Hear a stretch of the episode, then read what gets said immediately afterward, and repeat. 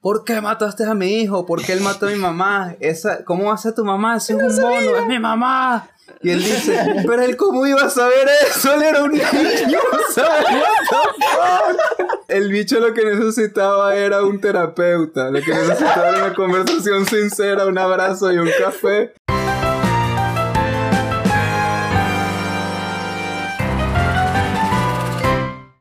Sobreexpuesto, toma 55.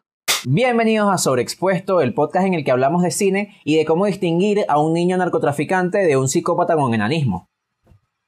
Con ustedes, Silvio Loreto, Hola. Sofía Luis, Hola. Con más lag que el coño. Estoy súper like. Sofía Luis se enteró en el 2021. En el 2021, Sofía Luis nos saludará de vuelta. Perdón. Perdón. Disculpen. Este, esto es cortesía de Canteve, gracias. Wilderman Niño Hola. y quien les habla, Wilmar Niño. Y si ven a Sofía ahí, que con lag y todo ahora sí está presente, volvió para este capítulo, es porque muchos de ustedes en el capítulo anterior se suscribieron.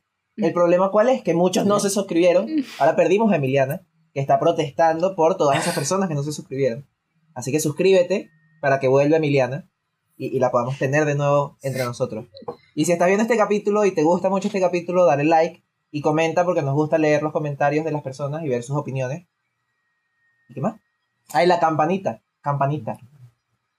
No la Eres totalmente el la tío YouTube. Sam. Eres el tío Sam así. Sí. Suscríbete. Y que suscríbete, madre. Por favor, con Y cariño. hablando de Con actitudes de cariño, tío Sam. claro, pero ya con cariño porque la gente que se suscribe la queremos más que la gente que no se suscribe. Es verdad. ¿Saben qué otra gente queremos? Queremos a la gente que nos sigue en Sobreexpuesto Podcast en Instagram y en Sobreexpuesto en Twitter.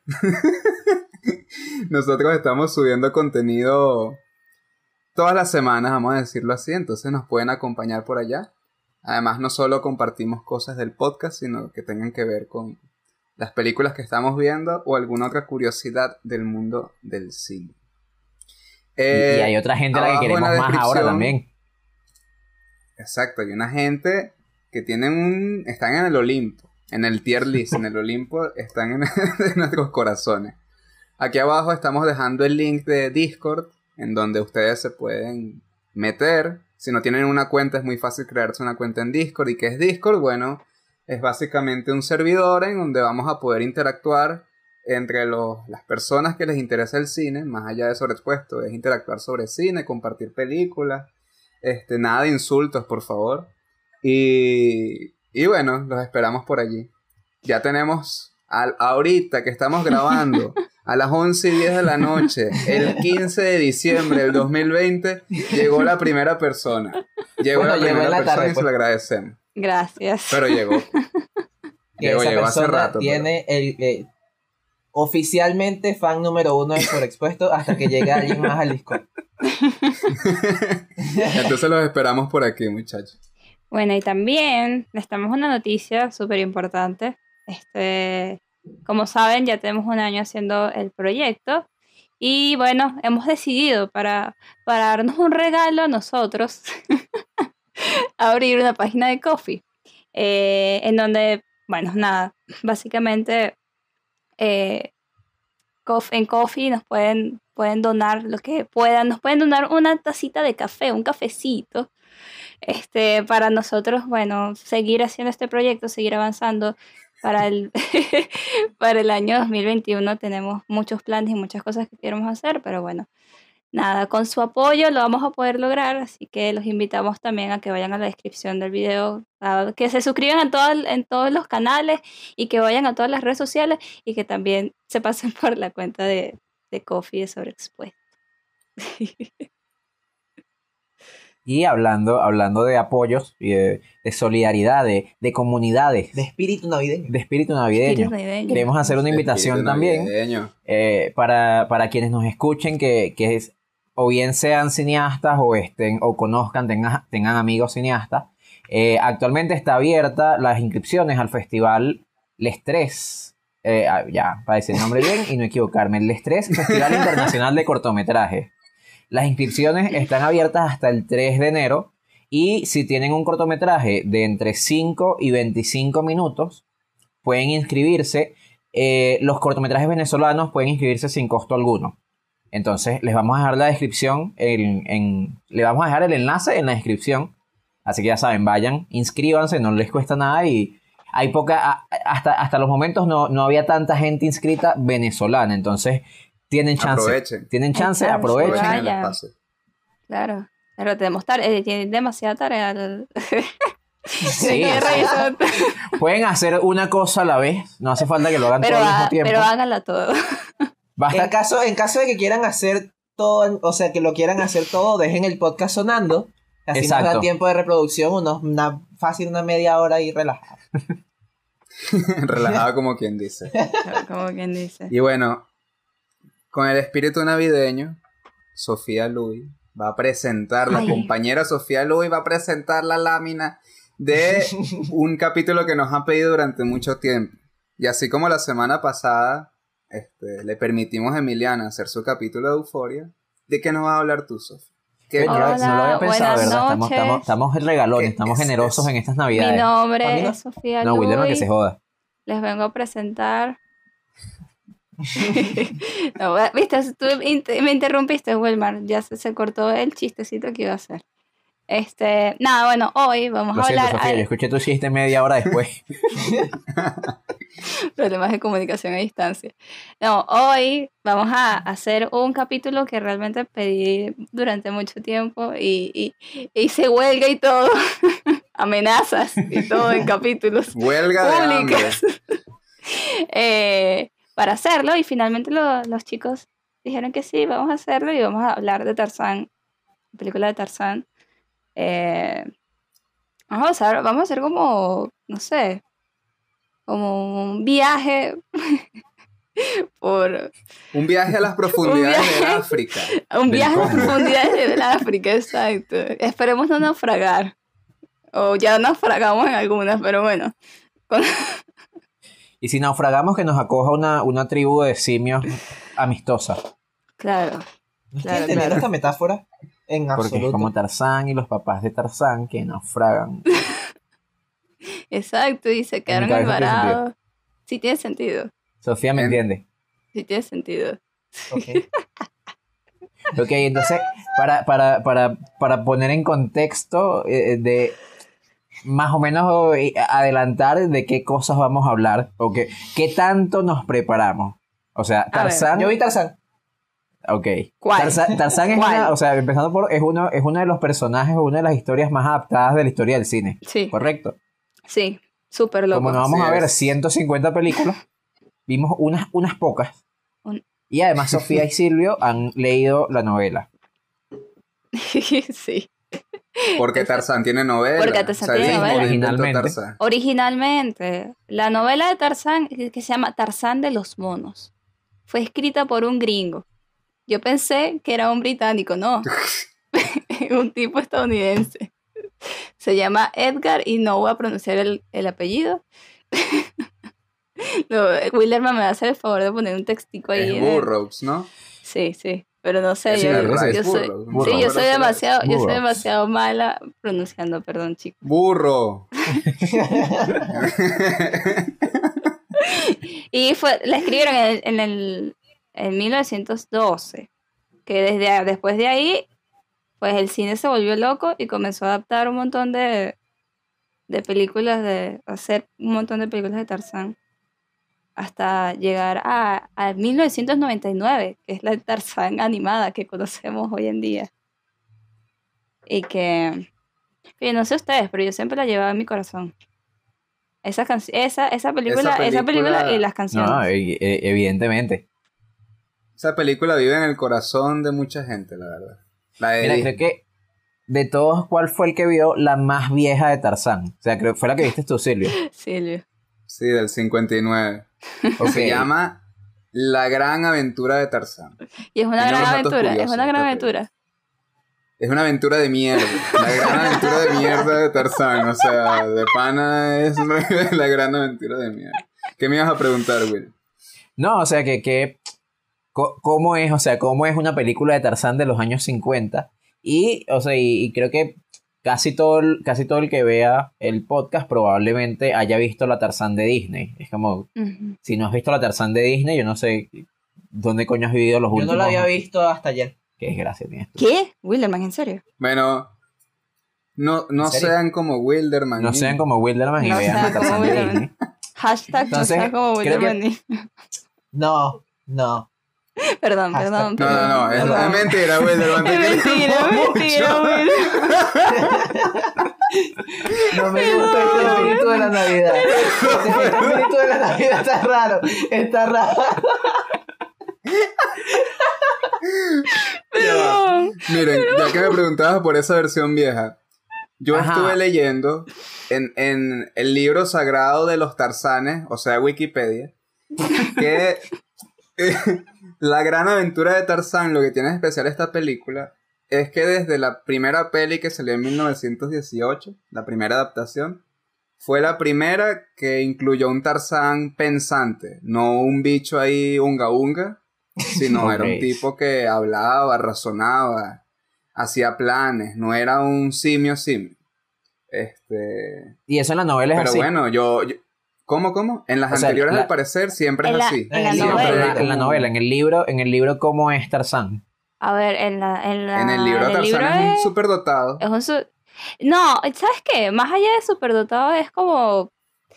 eh, Es un ser, o sea, es un humano, un hombre que, que, que instintivamente resuelve de manera diferente a los animales, obviamente. O sea, no, no, no. No sé qué tan hombre pensante. Pero no es un salvaje Pero ya tampoco, va, pues. ¿hasta qué capítulo, hasta qué capítulo llegaste tú? Porque voy a defender al Tarzán. Bueno, Es que, pero, es un, ver, pero es un hombre pensante Pero al final. Es un hombre pensante al final. no, o sea, digo, pero es que llega un punto, bueno, a ver, él, él llega a un punto donde él consigue unos diarios y unos libros de sus ajá, padres exacto. y él mismo, él se vuelve autodidacta. Y comienza a el aprender carajo a aprende leer. que es inglés, francés, Exacto. solo. Aprende un verguero de idiomas y Ajá. luego llega a una colonia francesa a la isla donde está, o a la isla, no, al, al, pa- al parte de África, que no sé si era el Congo en el libro. Eh, y el bicho habla francés y todo, con mucha propiedad, y bueno, luego se va para el coño. O sea, él, él- él es empoderado, no es como el de Disney, que el de Disney no es un Tarzán empoderado. Es Tarzán Este original, tipo- una, una crítica del sistema educativo. Abro debate. Bueno, Ok. Al parecer, al Puede parecer. ser. O a lo mejor es simplemente una, eh, una exaltación a la nobleza, porque como Tarzán tenía sangre noble, era capaz de. era un superdotado. Berro, pero Probablemente, Porque no sé, o sea, eh, en así es ese el libro libro- también, ¿no? Es un, o sea, es, un noble. Sí, Sí, sí, sí, sí. y en ese libro hay otros humanos, hay unos africanos Hay que no son inteligentes. Entonces son negros, también es... A ver, el, el- si que son- escribió el libro, lo escribió en 1912, Ya va, ya. tenía vainas en la cabeza, tenía mojones en la cabeza. Coño, un gringo de eso. 1912, difícil que fuera de otra manera. No, y... Que, ya va, que yo estoy interrumpiendo a Sofía como un loro. No, no, dale, sigue yo no voy a interrumpir más a Sofía. No, sigue No, ah, bueno, ya te interrumpo, yo no lo voy a interrumpir más, la interrumpo Y ya bueno. bueno, ya que, ya que insistes.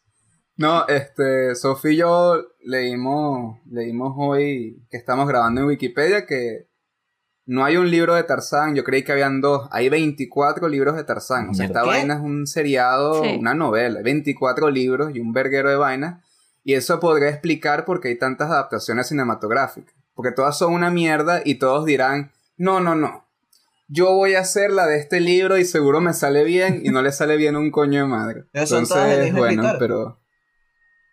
Sí, sí. Sí, sí. Escribió Ah. desde 1912 que sí hasta 1965. Me, sea, imagino que sería algo así como Sherlock. Holmes, que era como eso, Sí, una novela sí. serial, uno, ¿no? Eso, eso, porque además, de hecho, los, los, los nombres de las novelas y después las películas que, que se hicieron a lo largo del tiempo tienen nombres algo así como Tarzán y el León de Oro. Entonces, eh, o sea, son, ¿sabes? Son, son, o Tarzán, el hijo de Tarzán, también ahí está el hijo de Tarzán, hay una película del hijo de Tarzán. O sea, Sí, son- Tarzán son con el hijo de Tarzán. La pues. furia de Tarzán, vainas así, todo de Tarzán. sí. La poseta de Tarzán, todo es así. y- El... O sea, tú estás diciendo que la, la película que viste del 50 y pico es la primera que muestra a Tarzán como, Hombre, Ser pensante. Dice Wikipedia. como un ser pensante. Entonces, me parece curioso, tipo, que lo que hizo el Hollywood clásico con el personaje de Tarzán. O sea, es como las primeras películas de Tarzán las produjo alguien que no leyó los libros de Tarzán, solo se imaginó, o sea, tenía como la, la imagen. Era como cuando hablábamos de las adaptaciones de anime. Lo hizo alguien que leyó y que, coño, hay unos libros sobre un hombre mono. Vamos a hacer una película de eso. ¿Y era qué? Era como un, era como un cavernícola. O sea, no Capaz era, no era el Tarzán de de los libros. La visión Claro, que tenía es- Hollywood sobre el hombre primitivo. Entonces, creo que tú Exacto. mencionaste. Bueno, nosotros leímos un texto. Wilderman, Sofía y yo, cuando estábamos en la universidad viendo clases juntos. Perro, Wilderman, está con nosotros. Wilderman. Wilderman. No. ¿En Wilmar. qué momento Wilmar, terminé el liceo? Sí, yo. Wilmar, Wilmar, Wilmar. Perdón. Este, Como perdóname. Y que coño, Silvio, a ti también. Entiendo que la gente que ve el podcast no, no, no- Me nos caí. confunda, pero tú. Ah, ok, ok. Pensé que me había caído. Y bueno, era un libro en donde hablaba sobre la mirada que tenía la industria también cinematográfica sobre el Sí, mal llamado tercer mundo o sobre las comunidades, no sé, Sí. indígenas, vainas. O sea, las representaban de manera primitiva o hasta cavernícola. Era una vaina súper extraña. Y bueno, Y- yo creo que es por eso. Más que, más, más que si leyó el libro o no, creo que es por eso. La verdad. Pensando, pensando en la, o sea, en, en esa película que viste y no sé si, me imagino que después de esa ya empezaría como a ser más común que, que hicieran películas de un Tarzán pensante. Pero pensando en esa película y pensando en el libro, y ya después para, para entrar en la película de Disney, ¿cuáles son, o sea, cuáles son los temas originales o que, que interpretas tú que son los temas de Tarzán? O sea, de, más allá de la historia de que es un, el hombre mono, ¿cuál es como el tema? ¿Cuál es de, de qué quiere No. hablar la historia de Tarzán? El- Lo que pasa es que, lo que pasa es que, a, a ver, creo que hay una de las cosas que me parece que, que no es, o sea, que no está en el Tarzán, en la Tarzán animada, es el tema de eh, la, eh, las colonias eh, europeas en estas, en zonas africanas. En realidad el conflicto eh, es eso. O sea, los padres de Sí, Tarzán siempre- van por eso siempre está ahí. siempre está ahí, siempre está como ese conflicto de tribus, o sea, y de hecho no, no es con los animales, de hecho es con, o sea, es con las tribus, indi- las tribus eh, originarias de, de- de es, África. más, es más un conflicto político. Es más un conflicto Exacto. político, porque al final, al final, eh, o sea, los padres de, Tarzán van para allá y más adelante eh, Clayton va para allá justamente por eso. Entonces está ligado eso, ese tema político. Ahora, en esta película no se hace mención al origen eh, real, de alguna manera. No es tanto real, el origen, ¿cómo sería esta vaina, vale? Bueno, se me fue el nombre. Vamos a ver, hegemónico de Tarzán. Él es Ujú. Tarzán de los monos y listo. Nobiliario. Un tipo papiado, es un tipo papiado que vive en la jungla y ya, pues. Ni siquiera en la jungla. Pero ya va, que yo soy, de- yo soy demasiado ignorante, me tienes que explicar qué significa esa palabra acabas de. ¿A qué te refieres con eso, Silvio? Hegemónico. No, me imagino que al, al, al- al origen nobiliario, o sea que... Estás que- mansplaining. Eso, eso, noble. noble es que Silvio no sabía cuál era la palabra. No, no, o sea, El- el- el- eso. Como que su, su, su, que me echó su, cargo, el cargo que tenía su familia o su... Sí, es como, Eran fue como su... una verga su- eh, sí, era, lo- era un lord, o sea, es lord. Tarzán. No, no, Lord lord. Clayton. Bueno, ya- ya Lord hablaremos de Clayton, Clayton. pues, pero ya punto- hablaremos de Clayton, pero yo quiero hacer un aquí- spoiler. Aquí no se habla del pasado, perdón, pues, el pasado de, de Tarzán. Él es un tipo papiado, que no se sabe por qué habla, el bicho existe, pues. Y hay O un peo de unos traficantes, una vaina que, que, que Ah. quieren explotar una mina de diamantes que hay en, en Mm. África. Y bueno, Tarzán... el peo de la nueva. Exacto, Tarzán los tiene que detener porque son unos desgraciados y mataron a dos, a dos africanos. Mataron a un africano y a un señor ahí que era como, no sé, era, era europeo, pero estaba en una colonia. Y entonces Tarzán tiene que perseguir a un bicho que se llama Slade porque Slade es arrecho, pues. Y entonces ese desgraciado... es una cosa demasiado loca porque es como que yo no lo puedo matar, yo debía haberlo matado y me pusieron una ley que me prohíbe matar a las otras personas. Pero yo voy a romper la ley esta vez. Entonces es como, bueno, está bien, Tarzán. Y lo mata, al final lo mata. Es como un Tarzán Rambo. Sí, es un Tarzán Rambo y es una película rara. Es rara, es como de una película de acción genérica en la selva y bueno. Tarzán le tiene miedo a las tarántulas, pero no le tiene miedo a un león, por ejemplo. Entonces, a un cocodrilo. Ok. Ese Tarzán no sabía que las tarántulas no son venenosas.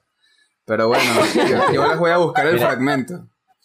Pero... Sí, yo, o sea, yo, yo como público, como público externo, o sea, si, si, lo única, si la única referencia de Tarzán que tengo es la, la Tarzán de Disney de 1999, escucho todo lo que están diciendo y escucho la historia del Tarzán del libro y escucho que Tarzán es Clayton y, y que es un noble.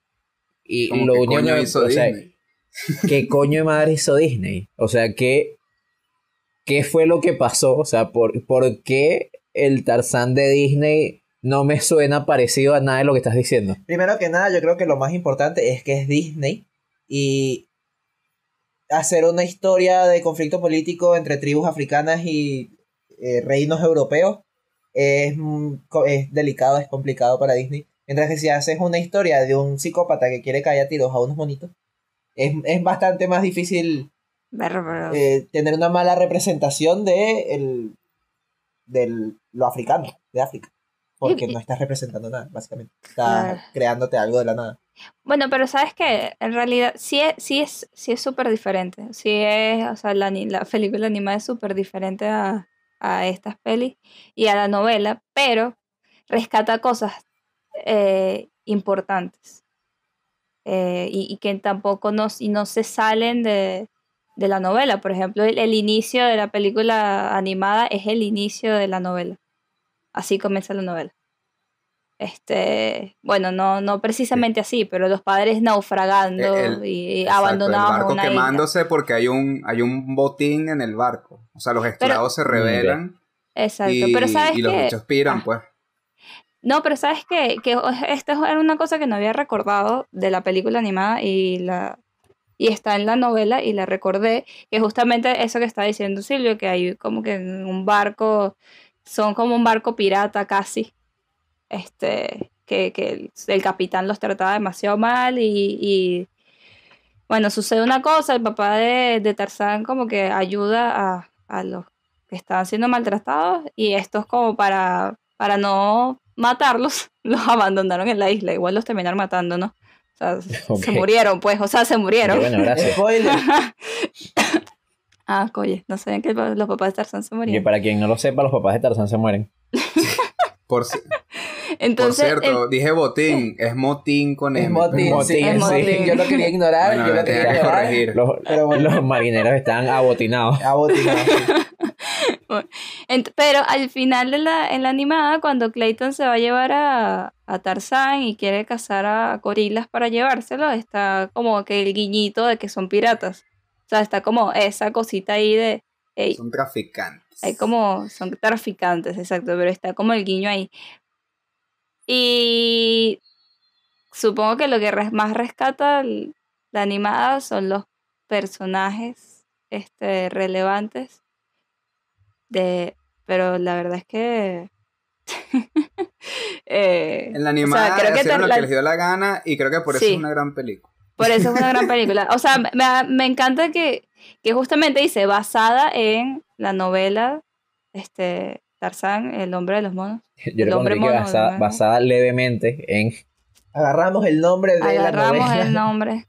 No, pero es que, es que hay, hay, muchos detalles que sí se parecen y que es, muy lindo porque lo transforman y lo transforman demasiado bien. Además, este Tarzán animada es, sobre eh, eh, Tarzán intentando identificar, o sea, intentando descubrir quién es. Y es súper lindo esa confusión y no se trata de, de un hombre que mata y pelea con tribus y, y están matando a africanos, pues. Podemos hablar de eso porque yo quiero, o sea, yo quiero hablar de los temas de la Tarzán de Disney, porque ver, en mi ignorancia de que no he visto ni las películas de Tarzán vieja ni he leído la novela, lo que me cuentan me suena dentro de todo como medio básico. Que es como, bueno, las novelas hablan o se centran un poco en, en problemas políticos, de vainas de col- colonización, de, de esclavitud. Y a fin de cuentas llega a una coñaza y un muerto. y Sí, ya. pero, o sea, la cuestión es que como, bueno, quiere hablar de la, la colonización y la esclavitud. ¿Y cómo lo hace? Hablando de la colonización y la esclavitud. Y te habla de los problemas políticos, mostrándote problemas políticos. ¿Qué creo yo que es lo inteligente de la Tarzán de Disney? Que se pasaron por el forro toda la, la- la- Sí. toda la historia de Tarzán o todos los temas de Tarzán. Y lo que pensaron fue, o sea, se fueron como, me imagino como la, la- la reunión de guionistas de, ya van, de qué cosas podemos hablar con, con un carajito que se cría en una tribu de monos. O sea, ¿cuál, ¿cuál va a ser su conflicto? Su conflicto es que es diferente a todos los demás. Que es que- eso, que, que, que, que está en una, o sea, que está en una sociedad donde todos los que están a su alrededor son distintos de él. Y eso lo hace sentir raro y eso hace que lo discriminen. Y es como, en cierto modo, la Tarzán de Disney de lo que te habla es de. Primero de lo que tú decías, Sophie, el- como de la identidad. De Claro. Tarzán no sabe quién es. Y además del, del racismo, xenofobia.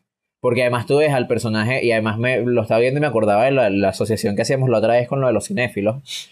De ves a Kerchak, y Sí. Kerchak es el, el, el- el señor conservador de ¡Quita trabajo! Que no deja que se le hace, o sea, que, que detesta a los humanos, que no deja porque ellos son diferentes. Porque ellos son diferentes y además Tarzán, tú no eres como nosotros. Tú nunca Sí. vas a ser parte de la manada porque tú no eres como nosotros. Trabajo total. Pero a mí me parece, no, ya va, eso es, está, estás tratando muy mal a Kerchak, porque a mí me parece que Kerchak tiene un conflicto más, más Kerchak es un importante. no, racista. no, Kerchak es un racista, pero con, con bases, porque él lo que dice es los humanos son peligrosos. ¿Y qué pasó? Lo tirotearon. Tenía razón. Pero en, en ese momento no, ellos nunca habían visto humanos. Que eso, es lo- Su que ese- intuición de que eso animal es se lo dice. lo, eso es lo fino también de la animada, que en la novela, en algún momento, Tarzán y, y se, se encuentra con otro ser humano, que son con las tribus africanas. Entonces es como, el problema de identificación no está. Y, y él, por ejemplo, regresa, él, por, él, por ejemplo, regresa a, a la cabaña o a la casita que había construido sus papás y eso, aprende a leer, sabe, o sea, es como que está consciente de que él realmente, no, o sea, no es un mono, no es un animal, no pertenece Él no ahí, un. sino él, él es otra cosa, él es- y él está claro de que él es otra cosa, y como que su, su no sé, su motivación o, o su conflicto se va por otro lado, y que eso es lo lindo de Tarzán, que es como justamente esta de que, que somos. Y además Coño, es lo muy hace más universal, pues. y lo hace más universal. Sí, sí, totalmente. Sí, sí. Y me, ya va, que tengo que decir esto porque se me va a olvidar. Una frase demasiado bella de la película animada es cuando, cuando Tarzán le quita la, la, la pistola o la, la escopeta a, Ke- a Clayton y le di, y lo apunta como para dispararlo, hace el sonido con la, con la boca de que lo va a disparar y luego rompe la, la broma y dice, yo no soy, yo no voy a ser un hombre como tú. Y eso me parece Mm. increíble, porque es como, este, es Tarzán sab- dándose cuenta quién es. O sea, que porque no soy un hombre así y no soy un hombre, o sea, como que, y no soy un mono, soy, ay, no sé, es bello, perdón. No, si, bonito, quieres, si está quieres hablar, bonito si quieres eso. hablar de escenas Sofía bellas, enamorada de Tarzán. si quieres hablar de escenas bellas y cursis, a mí me encanta la escena de Tarzán eh, eh, en, el, en el laguito echándose barro en la cara. Ajá. La escena Sí. de Blackface, sí. Donde, claro, porque Tarzán está tratando de parecerse a, a- A la gente que lo está criando. Claro. Y Ah, llega me- la mamá y le dice como, no, sabes, tú no tienes por qué fingir ser algo que no eres. Es como, o sea, date cuenta las cosas que tenemos en común y no te fijes en las diferencias, ¿no? Me gusta burda esa escena que eh, se, se- está construida un poquito como la escena de. ¿Cómo se llama la película de Matt Damon con Roy Williams? Eh, Good Will Hunting. Como Good Will Hunting. La escena del terapeuta al final, que él como que va diciendo cosas que lo van rompiendo, van rompiendo como una capa tras Ujú. otra. Que la mamá empieza a intentar como decirle, no, so- so- nosotros somos iguales. Mira, yo tengo dos ojos, tú tienes dos ojos. Tienes una nariz, yo tengo una nariz. Y, y Tarzán como que se da cuenta como, no, ya va. ya, ya va, yo veo algo distinto. no me vas a Epa, ver. me vas a disculpar. Me vas a disculpar, pero tú, tú tienes como mucho pelo. Y así, así. Y la mamá dice como, bueno, está bien, tienes razón. pero cierra los ojos y escucha y tu corazón Ay, está latiendo, ¿verdad? Y la agarra así, lo pone en el corazón y late también. Y es muy bueno. Ahora, Esa escena, quería increíble escena. pe- pensando Porque en es eso, ese es- asunto, es, es eso de identidad de tú puedes ser lo que, lo que seas, tú puedes ser todo lo distinto que quieras, pero en el fondo Pero lo importante es lo que está en tu corazón. Eso. Sí, al final esa es la pensando en ese asunto, ya va, en ese asunto de la identificación, creo que fueron muy inteligentes de pana los guionistas de, no sé cuántos son, no, no, no investigué eso de la Tarzán animada, o los que Me desarrollaron la parece que idea. eran dos, que bien. Porque Son dos directores. realmente lo- los libros de Burroughs y, as- y también las adaptaciones cinematográficas, me imagino, que son más de 80, este, también mm, manejan de alguna manera la broma de la xenofobia, no, de la xenofobia no, Mm. del racismo directamente, de una, directamente, de una forma agresiva. ¿Por qué? Porque yo también he leído muchas lecturas en las que dicen Tarzán habla sobre el hombre blanco conquistando el África desde su corazón. O sea, el hombre blanco va a conquistar África, vaya de colono o vaya por siendo- cosas del azar y criándose Claro. con los animales. Él va a ser más, o sea, él va a ser mucho Claro, más como que es un animal superior. Superior, y va a ser mucho más que un, una persona que, que nació en el África. pues. O sea, como que el hombre blanco destinado a conquistar espacio Sí. y a superarse, pues. Claro, su- eh, Tarzán es como un superhombre, Hugo, es el... Tú lees la novela y el bicho es un superhéroe. Es que si Batman en, en el... En, en- Batman en África partiendo brazos y huevonadas. Y, y, y eso, no, no, no trabajan el asunto de la identidad por ahí. Tarzán como que va descubriendo cada vez más que él es un hombre y saca provecho de eso. Por ejemplo, este, el Tarzán tiene su navaja, la navaja que tenía el papá. Ajá. Voy a echar un spoiler del libro porque aquí nadie va a leer ese libro. Y Tarzán, ¿quién, quién mata a Kerchak? Tarzán, Tarzán. en una batalla ¿Cómo? por quién coño es Sí. el, el, el gorila lomo plateado, el macho alfa lomo plateado. Tarzán lo mata con el cuchillo y de alguna manera le gana por eso, pues con inteligencia. Y acá la quien la mata, un africano. Un Entonces, africano. Tarzán, Tarzán ahí es que Tarzán, este. Arcan Asylum, y va y destruye a todos los africanos en- para vengar a su madre muerta y El, el- Y bueno. el africano le quita un collar de perlas a Cala. Que de hecho en la, en la, leye- en Tarz- en la leyenda Sí. de Tarzán, que es la, la peli que hicieron en 2016, que bueno, la última Este, hasta ahora. bueno, eh, Esa, Eh, esa cosa. esa, el, hay un flashback, o, o en realidad no es un flashback, en realidad del conflicto de, eh, de que este, cas- no, no es cacique, este jefe de la tribu, eh, El cacique. que era Cacique. Tarzán, sí que casi que no sé por qué me pasó. Eh, El jefe de la tribu eh, quiere a Tarzán porque Tarzán fue el que mató a su hijo. ¿Y que, por qué lo mató? Porque, Tarz- porque Mm. su hijo mató a, a Kala, a su mamá. Mira, creo, eh, Verga, ese diálogo Antes- es demasiado pendejo. Ese diálogo, como ya- todos ya- los diálogos de esa película. marico, ¿Cuál de no puede ser. todos los diálogos pendejos. Cuando, cuando está Tarzán con el bicho, el, el jefe de la tribu aquí, el jefe de la etnia, lo tiene aquí, entonces él dice, ¿por qué mataste a mi hijo? ¿Por qué él mató a mi mamá? Esa, ¿Cómo hace tu mamá? Ese es un mono, es mi mamá. Y él dice, pero él cómo iba a saber eso, él era un niño, ¿sabes? What the fuck? What the fuck? Vean, esa película es muy divertida. A mí no me pareció tan terrible como la del 59. La pueden ver para cagarse de la risa, porque ese diálogo es una pendejada.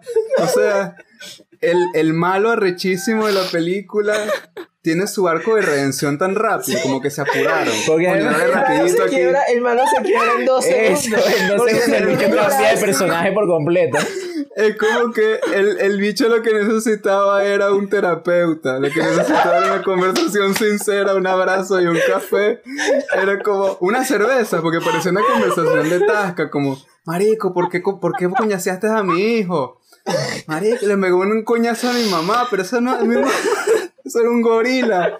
Y vaina, marico, ese idiota que era, era un niño, ¿cómo lo iba a saber? Es como, Dios, nadie iba a saber eso, por Dios. Entonces nada, va, vamos a seguir. Ya, ya, ya, ya descargué mi odio con esa escena. Ese me pareció el diálogo más pendejo de todos, sinceramente. Sí, o sea, ahora que lo dices, sí. Pero estoy seguro que podemos conseguir otros que le, que, que, que le, que le pisan los talones a ese. Pero mira, Dios yo quería mío. antes de pas- antes de, de, de, de pasar a esta película nueva, porque creo que es pertinente pegar otros temas. Tarzán, o sea, lo que estamos diciendo, Disney agarró una, u- una novela de principios del siglo XX y que habían adaptado mil veces y hizo lo que le dio la gana. Hizo lo que le dio la gana y creó una historia. Hizo un como que- musical. ajá, para empezar, Hizo un musical, y pa- además ah, increíble. es eso, es como eh, empezó, jaló temas o creó temas nuevos de, bueno, con, con Tarzán, ¿de qué cosas puedo hablar? Y creo que, o sea, como que en esa misma década o en esa misma, eh, en, esa, en ese mismo lote de película de Disney hay otros casos bastante similares. Ahorita se me ocurren dos, no sé si me estoy quedando alguno por fuera, que son Aladdin y Mulan. Además, curioso porque todos son, eh, tienen el mismo, la misma lógica de nombre, que es la película se llama como se llama el protagonista. Y todos tienen remakes. Porquería. Ajá, exacto, por eso, para allá quiero ir. Eh, el, de- el de Aladdin no lo he visto y tengo entendido que no es tan mal. Aladdin y Mulan hicieron lo mismo, agarraron, en el caso de Aladdin es una historia que creo que es de las mil y una noches, y Mulan es un poema, un poema tradicional chino, y agarraron esas historias y en vez de reproducir, en vez de hacer una adaptación directa de la historia, fue como, bueno, ¿de qué temas puedo jalar? O, ¿De qué cosas puedo yo hablar con esta película? ¿De qué cosas puedo... ¿De qué temas puedo... me sirve eh, esta historia para ejemplificar sin tener que hacer una adaptación directa? O sea, se- en el caso, en el caso de Mulan, pues está claro, o sea, hay una cuestión de la, la identidad de género y de los roles en la sociedad, que, que eso está hasta cierto punto en la historia original de Mulan.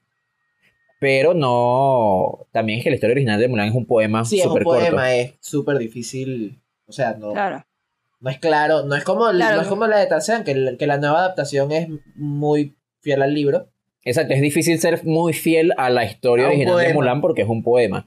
Claro. En el caso de Aladdin, o sea, creo que Aladdin no lo tengo tan fresca. No sé si, si alguno de ustedes tendrá como claro que sí. No, no. los temas de. Aladdin, pero yo creo que en Aladdin hay una vaina de, de lucha de clases, de, de o sea, Sí. Aladdin es pobre, pero roba porque roba para comer. Es casi, sí, entonces- Pero y en también hay algún como momen- una cosa de, de autoestima, de autovalor.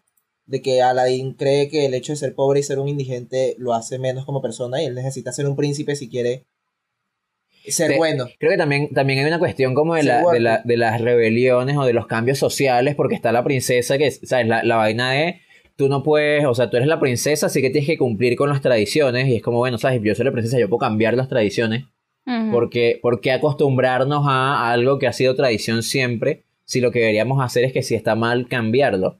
Ahí eso, yo creo que son temas que evidentemente no están en las mil y una noches, y en la historia original de Aladdin, donde en la historia original de Aladdin pasa que la princesa es un, un trofeo que Aladdin está tratando de conseguir. Eh, y entonces, o sea, a lo que yo quería, lo- a lo que yo quería venir es como Disney hizo eso en los años 90 con esas tres películas. No estoy claro cómo es la, cómo será la Sirenita. Yo creo que la Sirenita también es una adaptación de un libro. Sí, Sí. de una historia vieja, toda oscura, toda rara. Sí. Eh. Pero entonces me llama la atención pensando sobre todo en las adaptaciones, en la adaptación de Mulan y en la adaptación de, de Tarzán, que bien sea en serio, como creo que lo, por lo que han hablado, creo que es lo que hace la película de Tarzán, la de la leyenda, la leyenda de Tarzán, o bien sea de la boca para afuera, como hace Mulan, hay como un intento de, de, de fidelidad al material original, que, que no entiendo de dónde sale, o sea, es como están intentando hacer, en vez de hacer lo que hizo Disney, que verga, que funcionó tan bien, de crear cosas nuevas basándose en algo. Es como, ¿por qué volver a ese material original y hacer, y pasa lo que pasa con esta Tarzán, que es que, coño, si estás haciendo una adaptación de una novela de hace 100 años, está obsoleta, está obsoleta y habla de temas obsoletos y se siente panfletaria y, boba y tiene esos momentos ridículos como ese que dice Silvio, la terapia entre Tarzán y el jefe y el jefe africano. Entonces, bueno, no sé, estaba haciendo como un desahogo de cosas, de ideas que tenía. Coño, pero cierra, vale, dejaste esa idea abierta, creo yo. Sí, la dejaste ahí. Es que, es que no lo tengo, es que no lo tengo claro, no lo tengo claro. O sea, sé, siento eso, siento que hay una cuestión como de, de, de fidelidad por el material original que, que me parece, que me parece una idea cuestionable rayando en estúpida. Porque, Bueno. coño, porque, porque ya se ha demostrado que, que yo creo que el, el valor del arte justamente es como en, en resignificar cosas, en, en conseguir significados nuevos en cosas que ya existían porque es como un salto atrás en, en, en, en- en artístico tratar de hacer una adaptación fiel. Yo creo que Ah. Mulan intentó resignificar, darle significados nuevos a la historia de Mulan, que simplemente estaban profundamente, fundamentalmente erróneos. Yo les voy a ser sincero. Pero sí lo intentaron. Mi, mi, mi punto de vista es que Tarzán es una historia que está maldita en el mundo del cine. Solo si le haces un musical y el musical consigues a Phil Collins que te cante en inglés y en español, lo vas a hacer rechísimo. O sea, Tarzán- porque además Tarzán 2 es una basura. Y Tarzán Sí. 2 es- también es de Disney. ¿Qué pasó ahí? Entonces yo creo que es una película maldita. Solo Tarzán, la primera, la animada, la del 99, fue la única que la consiguió. Todas las películas de Tarzán son una porquería. Y, y es como, no sé, este... Es, capaz y es un creepypasta, una vaina, no sé, estoy inventando aquí huevonada. Pero con el caso del de Mulan, me llama mucho la atención es lo que hicieron los chinos sobre su propia leyenda. Mm. Ustedes no la han visto, yo la recomiendo, no me acuerdo cómo se llama, creo que es Mulan, el origen de un guerrero, una vaina así. Ellos, bueno, también parten del poema y hacen una cosa distinta a Disney, que es lo que iba a decir de la fórmula que tiene Disney también, que además de... O sea, Disney lo hace un contenido para todo público. Entonces quita, deja por fuera muchas cosas locales, independientemente de la cultura que estén representando quita también temas sociales y los transporta a cosas más íntimas, pues. Los niños se quedaron pegados y se les cayó el internet. Así que quedamos tú y yo Sí. solos, Sofi. No, yo, yo quería, o sea, yo quería como que responder, o sea, no tengo, responder la pregunta de Wilmar, que no, no, no es la respuesta, pero sí me, me hizo recordar mucho la conversación que tuvimos en, sobre las adaptaciones de las leyendas venezolanas al cine. Este, y creo que justamente era por, por ese tema de, de intentar ser demasiado fiel. O, Fiel a la No sé si historia. es por fiel a la historia, no sé si es por, por respeto o porque creen que, que siendo así van a, van a, no sé, a, a honrar o a, no sé, respetar más el, el, el- Son como atributos. la referencia. Es, es como un tributo, exacto, que, que yo no sé qué tanto, no sé, qué, qué- qué es lo que dice Wilma. O sea, no tengo, no tengo la respuesta a la pregunta, pero sí me hizo recordar un poco eso.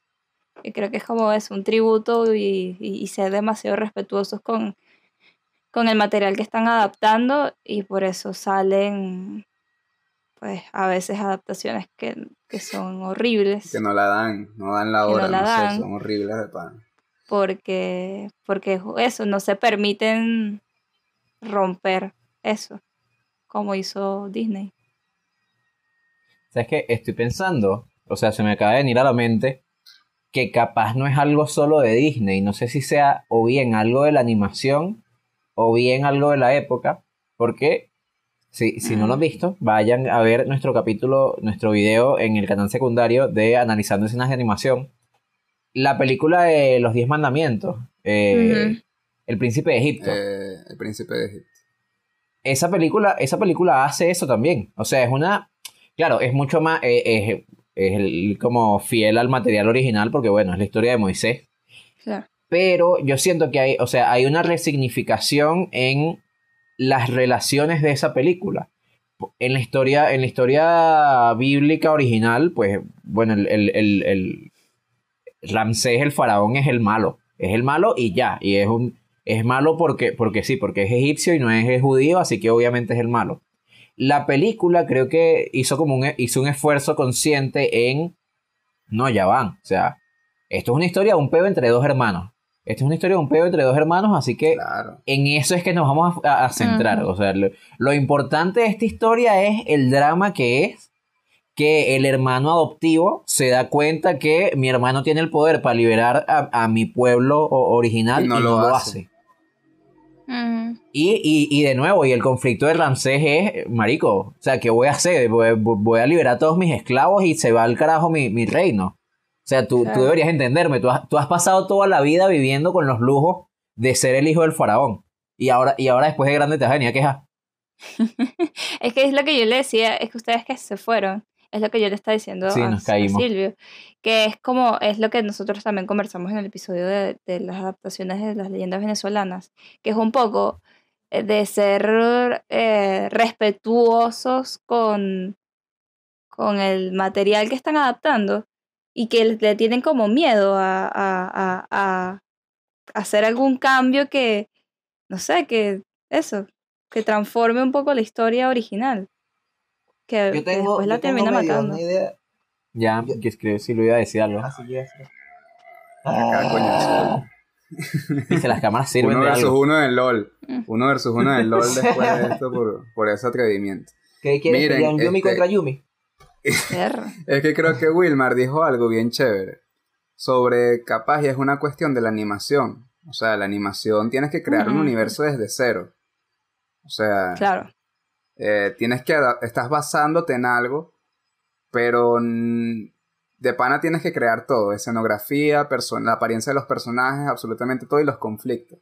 Tal vez uno de los problemas de las adaptaciones en live action justamente es que ya ya comenzando por el cuerpo, tienes que basarte en una vaina, ya sea una película previa o una historia previa, no sé, hay como más cosas en las que basarte para facilitar tal vez muchos procesos de producción o de guion o lo que sea. Porque también pasaba en lo, en lo del anime, historias muy buenas en, en animación que las pasaban en live action y verga, eran medio desastrosos pues. Sí. Y que solo en muy poquitos casos la cosa se daba bien y era cuando innovaban, cuando no rompían lo de la fidelidad justamente. Entonces es eso, es como, coño, tú en una animación puedes hacer una mano, no sé, ya no, ya no tengo ningún ejemplo. Eh, tú puedes crear una vaina totalmente surrealista. Hacer eso surrealista y que sea bueno en persona ya es súper complicado. O sea, la película del 59 es una mierda porque tiene unos códigos súper anticuados. También es por la época en la que la estoy viendo. No sé cómo habrá sido la recepción en el 59. Tiene unos códigos cinematográficos súper anticuados. Tiene un humor que no da risa. Este, pero es por eso, ha envejecido mal. Ese término me gusta, cuando dicen que ha envejecido mal. Pero ha envejecido mal justamente esas cosas, apariencias, códigos, que en la animación tal vez no pasa. Pero, Eh, uno ve, por ejemplo, Blancanieves, que, Ah. que sí creo que es la primera de Disney, ¿no? La primera animación. así. Sí. Y, coño, no ha, no ha envejecido mal. Hay técnicas que aplican ahí que sorprenden, que siguen sorprendiendo. Y tal vez es justamente por esta cuestión del, de que un universo que está creado a partir de una animación. Ahora, ¿qué Pero pasó con no- Tarzán 2? No lo sé. Ajá. No lo sé, es parte de la maldición de Tarzán, pues. Pero Tarzán 1 es una Yo- maravilla. Yo no Pero sé no me si. acuerdo qué pasa en Tarzán 2. eh, No, es, es Una como que la pendejada. historia del niñito, es como la historia del niñito. O sea, de Tarzán Sí, niño. sí, el pues. niñito que tiene, que conoce Ah, ok. un gorila maluco, maluco, que hace pendejadas. Sí, sí, Esa historia es una... No, pero, pero sabes que yo creo que más allá de, de que sea el formato de animación, igual también esto no... El formato de animación ayuda, pero también es porque está, yo creo que también es por el, el público ah, principal al que está dirigido la película. O sea, basic, muchas veces la animación siempre está, está dirigida hacia los niños y esa película de Disney está dirigida a los niños. Entonces, el Hmm. mensaje tiene que ser, pero escúchame, escúchame. Yo no estoy diciendo, yo no estoy diciendo que lo puedas ver solamente los niños, pero, eh, o sea, lo ven los niños y los padres y de alguna manera tienen que conseguir un, un punto de encuentro Sí, sí, en que lo simple, lo simple y, y el, y el trasfondo funcionen y que para un adulto diga, berro, qué bien, y para un niño lo entienda también. Entonces yo creo que también tiene que ver un poco con eso. A, a, a- cuál es el público que está dirigido a esa película y tiene que ser lo más simple posible. Eh, simple en el sentido de, de quitar las cosas que, que no funcionan o de, o de depurar un pelo este, y ver que cómo se puede crear, o sea, cómo, sí, cómo pueden construir una historia que, que sea fácil de entender para un niño y que sea entretenido y para un adulto uno lo vea y diga, Dios mío, pero es que esta película no puede ser, ¿sabes? Porque yo siento, por ejemplo, que, Que la, llora el la niño leyenda y que de llora el adulto. Exacto. Esa, esa- esa es la Porque yo- premisa de Disney, porque Eso. no ve Coco y es la misma verga. Y de Pixar. Y de Pixar, Pixar, exacto. exacto. Porque yo veo, lo veo la, la leyenda de Tarzán y yo digo, yo no sé qué tan qué es esto que esté tan tanto dirigido hacia los niños. O sea, por, por el, Tampoco por el tema primero. Tampoco, bueno, Sí, no a lo sé. mejor la Bueno, leyenda de Tarzán está dirigida hacia los monos. Qué mamagüey. Pero no sé, creo que también tiene que ver un poco con eso. O sea, que, que, tiene que tienen que agarrar las cosas que realmente funcionen, intentar hacer como, de, o sea, depurar la historia para conseguir este equilibrio. No sé, eso es lo que yo pienso. Por, ej- por ejemplo, con, con lo del equilibrio. La elección de Phil Collins. Es un músico que ya tiene una trayectoria por hecha. favor. O sea, y las Ajá. canciones, las canciones, en español a mí me encantan las canciones. Las canciones son para quién? ¿Para los niños o para los adultos? Porque tienen como un trasfondo que creo que mientras más uno vive es como que conecta más, ¿no? O sea, Oye, la yo creo de- Yo La creo que de para cantadas como desde el punto de que vista de un adulto cantándole al niño. Exacto. Ay, no lo había pensado, pero la verdad es que sí. Sí. Eso. ¿Cómo así? O sea, sea, si te escuchas la voz de las canciones, está, está, están como en segunda persona. Es la, la canción Ajá. le está hablando a Tarzán. No está, no está desde el punto de vista de Tarzán. Exacto. O sea, le dice, hijo de hombre, un hombre un día serás. Bueno, pero Medio- luego está la de quiero saber que me enseñes, quiero saber lo extraño que soy. O sea, se aprovecha del momento de que Jane y Tarzán se intercambian vainas, pero te está hablando Mm. a ti como espectador. O sea, esa vaina resuena, es como, coño, sentirse enamorado es esto. Un poquito, ¿no? mi corazón. Entonces, eh, Y la de mi corazón tú vivirás, no sé, pues. Bueno, O sea, ¿qué pensará un niño? Yo seguro pensé en mi juguete. Una verga así, de mi familia, mi mamá que quiero mucho. Yo me acuerdo que yo lloraba horrible con esas canciones. O sea, yo lloraba. Lloraba de niña. Y las recuerdo. O Es sea, que la voz de Phil Collins hace llorar. Así no, así no entiendes qué coño está diciendo. Es verdad. Sí, Phil Collins. Pero sí, o Pero- sea, sí, sí, sí. sí. Me hizo llorar más. Es eh, un equilibrio de también en las letras, porque Sí, es sí, sencilla, es una letra sencilla que yo creo que un niño puede entender, o puede decir, ah, ok, pero un Sí, adulto puede. dice, mierda, o sea, ya va, que está, esa letra que, está, que Sí, me está es diciendo, ¿sabes? Como que, Exacto. sí, sí, sí, sí. Yo, yo tengo una teoría de por qué las películas están intentando ser más fieles, están intentando aumentar su nivel de fidelidad. Porque yo, Pero- te- yo tengo una también. Vamos a lanzar la tuya y yo- yo lanzo la mía. No sé, eh, siento que puede ser bien impopular y está basada en puro especulación y datos anecdóticos. La mía también. A mí me parece que vivimos en una sociedad ¿Ah, sí? en la que, sí, sí, fíjate tú, revelaciones con Wilderman. Eh, en el 2020, ah, en tiempos de internet, demasiado fácil que una película sea cancelada por cualquier vaina. Y si agarras un material original que es bastante querido, o sea, Tarzán quizás no porque, bueno, los libros probablemente son medio racistas y bien horribles, pero ponte tú que si Mulan, si agarras Mulan, que es un material original bastante querido y que es bastante eh, poco trigue- triggereante para la gente de internet o para la gente en general, el público general, si lo intentas hacer fiel, es más difícil que ofendas a la gente mientras, o sea, si tú sacas Mulan del, ¿de cuándo fue Mulan? 2001, 2000. 98. No, 90 96, 98, no me acuerdo. Saca, Mulan salió en el 98 de pinga y a todo el mundo le gustó y a todo el mundo le gusta hasta el 2020.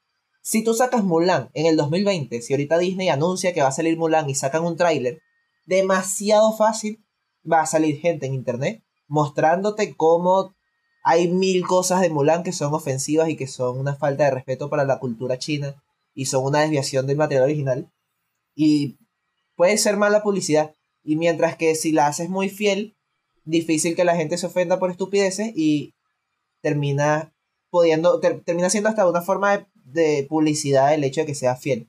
Puedes vender que es fiel, mientras que en el 96 la gente no conocía a Tarzán, a la gente le sabía culo Mulan. ¿Qué, qué forma de publicidad podías tomar de que fuera fiel? A nadie le importaba.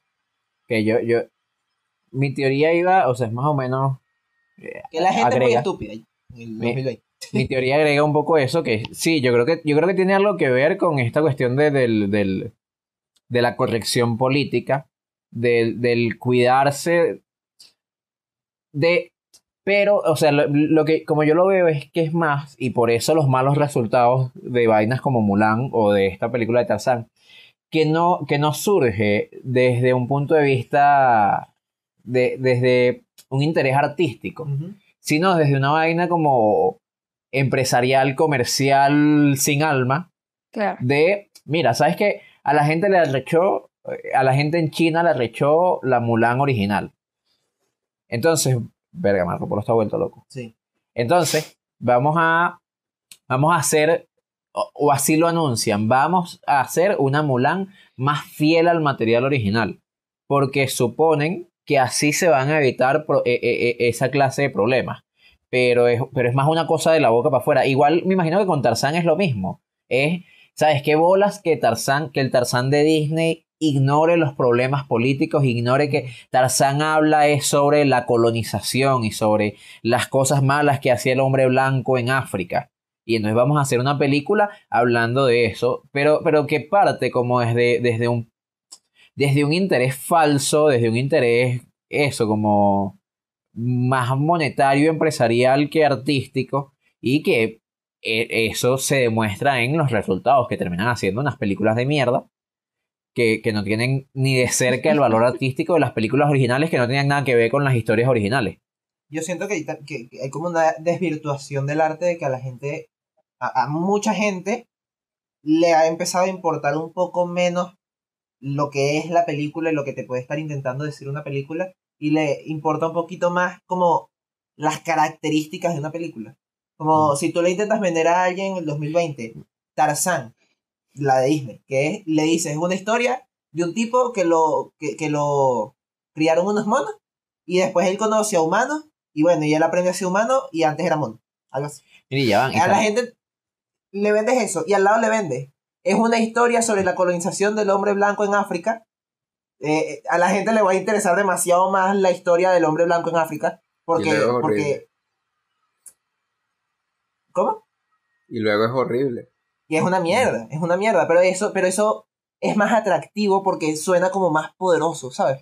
Cuando no significa nada. Que, que ya van. Pero Yo esas creo que, palabras vacías a la gente yo creo la que ese, esa, es, eso, o sea, estamos hablando solo criticando la, la corrección política y tal, pero es que yo creo que ese peo va para los dos lados, va en ambas direcciones, porque pasa lo mismo cuando anuncian una sirenita y la sirenita es negra ahora. Y de repente la noticia no es que van a sacar un live action de la sirenita, sino que la sirenita es negra. Como, como que eso, o sea, el- no sé. Bueno, yo termino mi argumento. Como que eso fuera una parte esencial del- de, de- de la película.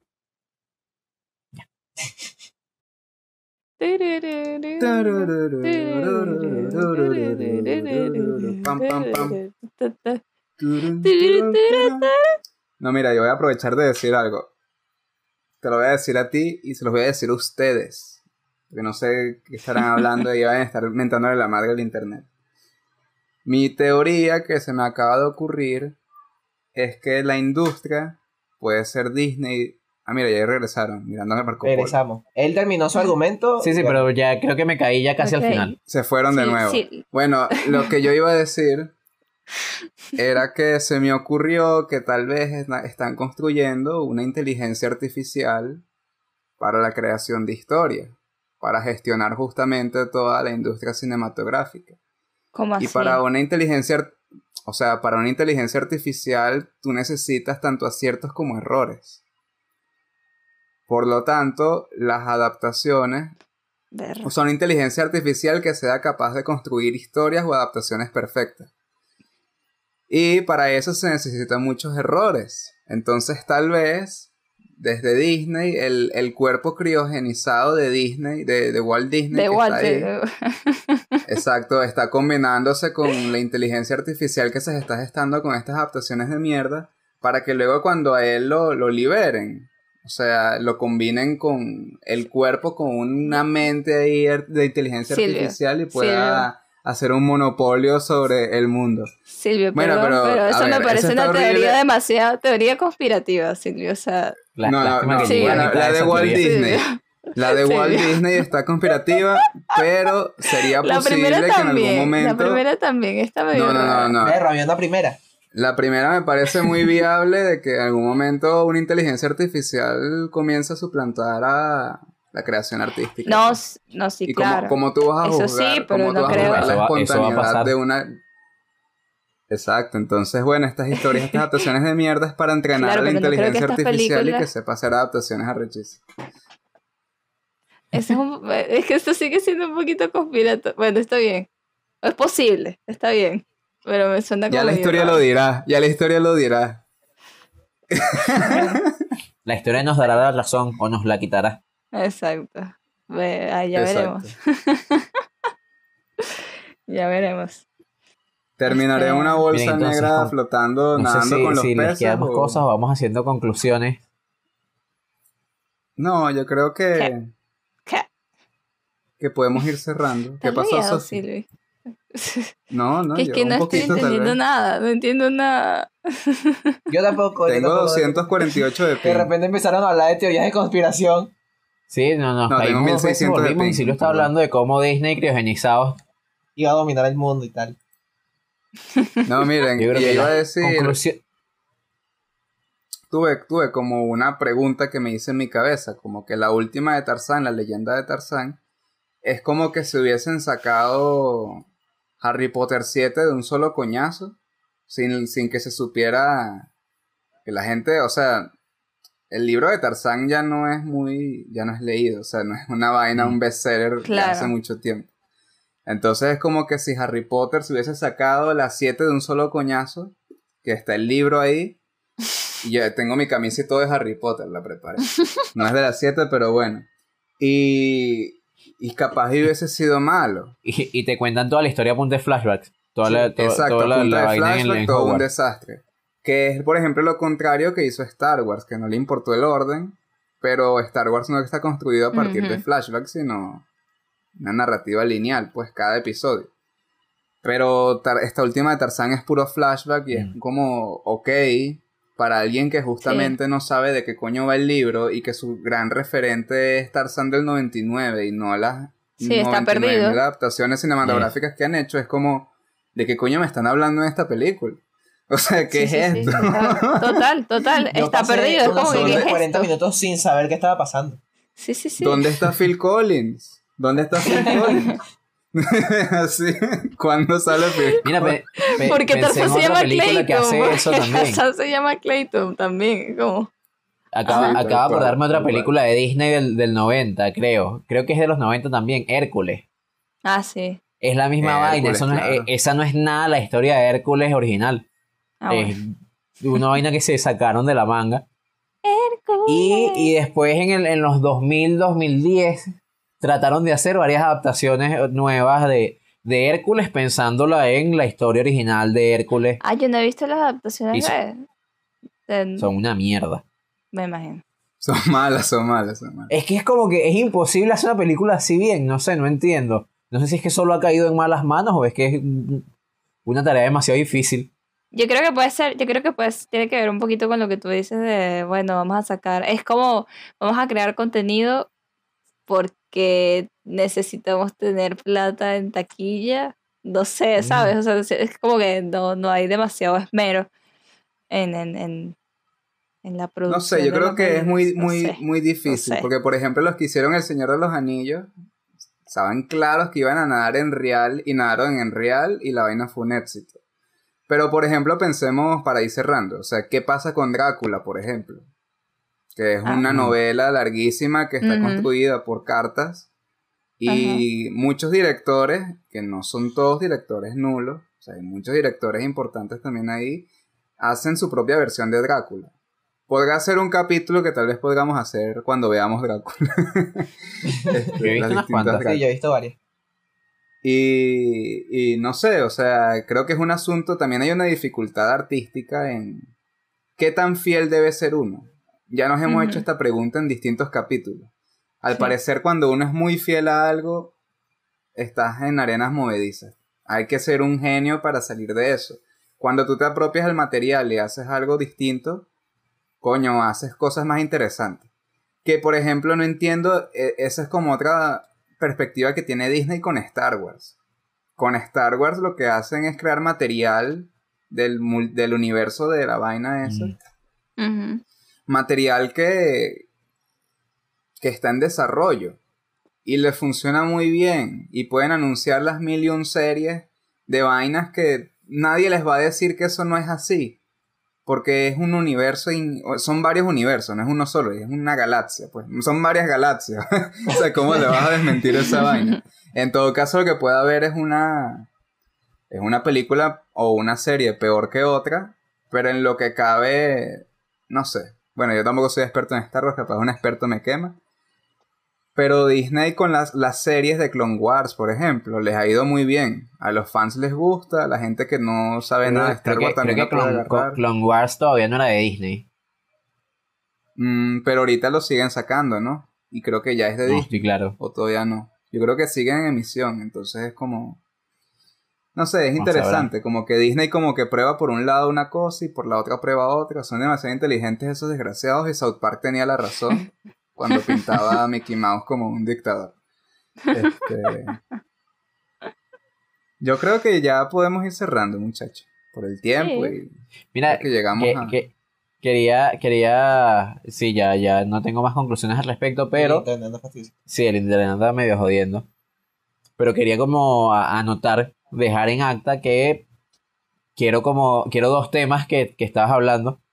Ah, estoy, estoy hablando lento porque sé que pensé en dos temas, pero ahora se me olvidaron. Ok, estoy uno- tratando de recordarlo. Eh, Sí, exacto, y por eso estoy hablando lento y que no, ¿sabes? Hay unos temas particularmente importantes de, lo que- de los que quiero que hablemos. Eh, sé que quiero que hablemos, porque sí lo estaba diciendo hace rato, de los flashbacks. De esta película que está contada a través de flashbacks. Capaz sería interesante como que hagamos algún capítulo un día de cómo funcionan, o sea, cómo, cómo contar una historia a través de flashbacks, como ejemplos de películas que usen muchos flashbacks. Ah, que yo, cuando tendría, se usan bien y cuando se usan mal. que Cuando... yo tendría el ejemplo perfecto si esta gente quisiera ver Shingeki no Kyojin. Es verdad. Yo te dije que me pasaras el link y no me lo pasaste. Los mejores flashbacks que yo he visto. El otro se me olvidó, no sé si era el de, el de Drácula. Me gusta el de Drácula. Sí, me gusta el tema de Drácula. O sea, es el mismo concepto pero con Drácula. O sea, el mismo concepto de Sí, Tarzán. el mismo concepto de Tarzán pero con Drácula. Eh, es- Yo creo que Drácula tiene más películas buenas. Ajá, pero entonces, entonces era el flashback y cuál era el otro. Drácula. No sé, Drácula, creo. No sé. Drácula. No sé si, si había pensado en otro y se me borró la cabeza. Bueno, si ustedes creen que hablamos de otra cosa que se nos pasa por un futuro capítulo, también lo pueden dejar tanto en los comentarios para que alimenten el algoritmo de YouTube que, que nos está relacionando con cosas muy extrañas. Pero bueno, Con cualquier es otro cosa, sí. tema. con, Sí. con cosas, con series y vainas, son una locura. Un momento lo sabrán. O también nos pueden, pueden, recuerden que aquí abajo está el link del canal de Discord y por ahí podemos hablar libremente. Nos pueden dejar cosas, cosas que les llamen la atención y nosotros revisamos y también podríamos ver ahí qué, qué otros temas podrían manejar. Porque de pana del capítulo salieron a flote, iba a decir, salieron a flote distintos mojones, pero no, nada que ver. Salieron cosas muy, Sí, Dios. muy chéveres. favor. o sea, este capítulo fue una Sí. gran piscina llena de niños. Ay, llena de niños ay, sin representantes. Ay, ay. Silvio, Silvio, no. Silvio, Silvio, no, basta. tampoco. Eso también Me suena preocupan las feo, metáforas que Silvio. está intentando hacer Silvio. Un ¿Qué día les voy a contar cómo yo agarré un pupú pensando Silvio? que era algo, un pupú ajeno que en se- una Que se pueden piscina. cagar en la No. piscina. Y flotó mojoncito. Un día se los cuento. Déjenos un cafecito y yo les cuento cómo agarré un pupú en una piscina de una niña. ahí. Sí. No. Yo creo que yo escuché ese pensando que era un juguete. Sí, lo he escuchado. Bueno, bueno. Bueno, no olviden suscribirse si no lo han hecho y acá. recomienden el capítulo. Sí, gracias, gracias. Gracias, chicos. Y únanse al Discord. Y por Discord nos pueden recomendar capítulos, por ejemplo. Nos pueden recomendar películas. Sí, te iba a decir, ¿capítulos de qué? ¿Capítulos de qué? capítulos. Del sugerencias. podcast. Mira, yo les recomiendo que vean el capítulo, el del camino. Que vean el capítulo del camino. Ay, ya, vámonos, chicos. Corte.